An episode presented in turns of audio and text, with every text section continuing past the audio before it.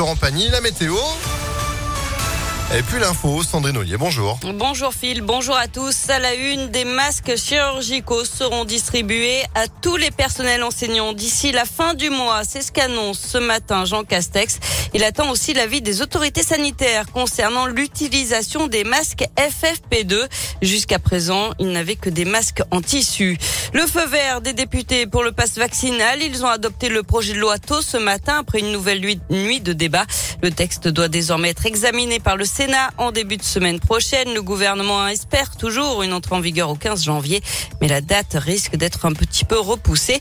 Parmi les mesures du texte, le passe vaccinal obligatoire dès l'âge de 12 ans, sauf pour les sorties scolaires et activités péri et extrascolaires. Et puis opération vaccination pour les enfants. Depuis lundi, le centre du Palais des Sports de Gerland à Lyon vaccine les petits de 5 à 11 ans. Ils étaient 460 à recevoir une dose réduite de Pfizer dès la première journée. Hier, on a suivi une maman, Sophie, et Adam, son fils de 8 ans, qui n'étaient au départ pas très rassurés.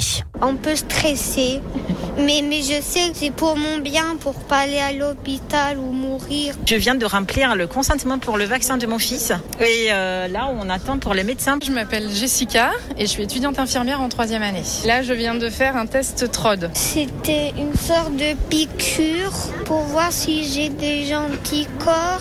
Il sert justement à voir si on a contracté, oui ou non, le coronavirus. Si c'est positif, on l'a eu, donc il n'y a pas de seconde injection. Si c'est négatif, on aura le droit de se, à se faire une seconde injection. Bah, c'est parti pour la vaccination. Je m'appelle Siem, je suis infirmière libérale. Bah, du coup, je viens de le vacciner euh, du Pfizer. Ah, il était très courageux, petit Adam. Ça m'a fait très mal, j'ai pas du tout aimé. Maintenant, c'est bon. J'ai envie de dire que j'attendais que ça, plus que le vaccin pour nous, j'attendais plus le vaccin pour les enfants. C'est pour qu'ils soient protégés. Une nocturne pour les 12 à 30 ans a eu lieu hier soir. Une autre doit se dérouler demain. Le Palais des Sports va donc rouvrir ses portes de 20h à minuit. 1500 créneaux supplémentaires ont été rendus disponibles sur rendez-vous pour une injection Pfizer. Six personnes évacuées d'un immeuble hier soir à Vénissieux après un feu d'appartement au premier étage. Il n'y a heureusement aucun blessé. Un braquage en Nord-Isère hier matin. D'après le Dauphiné libéré, des individus armés de marteaux et encagoulés ont attaqué le chauffeur d'un camion qui transportait des produits électroménagers à Saint-Quentin-Falavier. Il venait de quitter l'entrepôt. Le routier est parvenu à s'enfuir en percutant l'un des deux véhicules des malfaiteurs. Il a alerté les gendarmes. Une enquête est en cours pour identifier les suspects. Et puis les obsèques d'Igor et de Grishka Bogdanov auront lieu lundi en l'église de la Madeleine à Paris. Les deux frères jumeaux sont décédés à six jours d'intervalle du Covid-19. Ils n'étaient pas vaccinés. Ils sont connus notamment pour avoir animé l'émission Temps X dans les années 80. Et puis on connaît la date du procès en appel des attentats de Charlie Hebdo et de l'hypercachère de Paris qui avait fait 17 morts en 2015. Ce sera du 12 septembre au 21 octobre. Deux des 11 personnes qui avaient été condamnées en première instance en 2020 ont fait appel du jugement.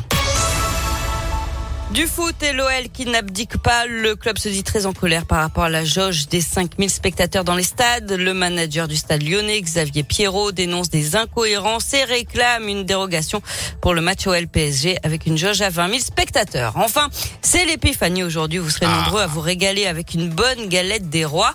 En Haute-Savoie, celui ou celle qui va trouver la fève sera encore plus heureux. Une boulangerie a décidé de proposer l'opération Une épiphanie d'or et de diamants. 10 fèves gagnantes sont à trouver et elles permettront de remporter des pendentifs d'une valeur comprise entre 75 et 595 euros. C'est-à-dire qu'on tombe sur une pièce d'or ou un diamant? Non, non, juste sur une fève Ah. qui est gagnante. Non, bon, mais non, ça donne envie d'en acheter des galettes là-bas. Ah bah oui. Vous faites quoi cet après-midi? Je vais en Haute-Savoie. Ah bah je comprends maintenant. La dame d'Haute-Savoie, c'est vous. Merci beaucoup Sandrine. Vous êtes de retour à 11h À tout à l'heure. Allez, à tout à l'heure. C'est la météo. Et il fait euh, presque beau, enfin, de belles éclaircies euh, dès ce matin. Ça fait du bien, il fait beau, oui, mais pas chaud, vous avez remarqué? Ça, on a bien perdu, hein, niveau température, ça va pas grimper, en tout cas pas tout de suite. 5 degrés de prévu pour la maximale cet après-midi, c'est en dessous des moyennes pour un 6 janvier. On a péniblement 4 en ce moment à Lyon, tout comme sur Vienne. Faut profiter euh, de ce temps calme. Pourquoi? Parce que demain, ça se dégrade avec pluie et neige mêlée demain matin à Lyon, un mercure qui sera en dessous de zéro des gelées matinales. Moins 2 de prévu, entre moins 2 et 4 degrés pour terminer cette première semaine de janvier. Et ce week-end, euh, bah, c'est euh, bof, hein, mitigé là aussi avec euh, un cocktail de pluie, d'éclaircies et pas mal de grisailles entre 1 et 10 degrés au menu météo de ce samedi et dimanche. On aura l'occasion d'en reparler. On va chanter en attendant si j'avais un marteau. C'est Claude François qui arrive juste après Florent Pagny sur Impact. Si tu veux m'essayer, même une semaine. Si tu veux m'essayer, c'est pas un problème. Si tu veux m'essayer, ma tête et mes veines, mon corps et mes idées, mes peurs et mes haines. Je me ferai tendre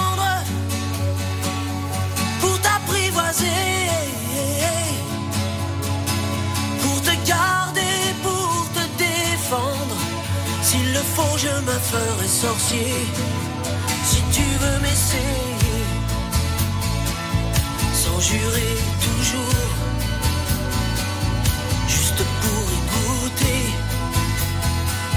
sans parler d'amour.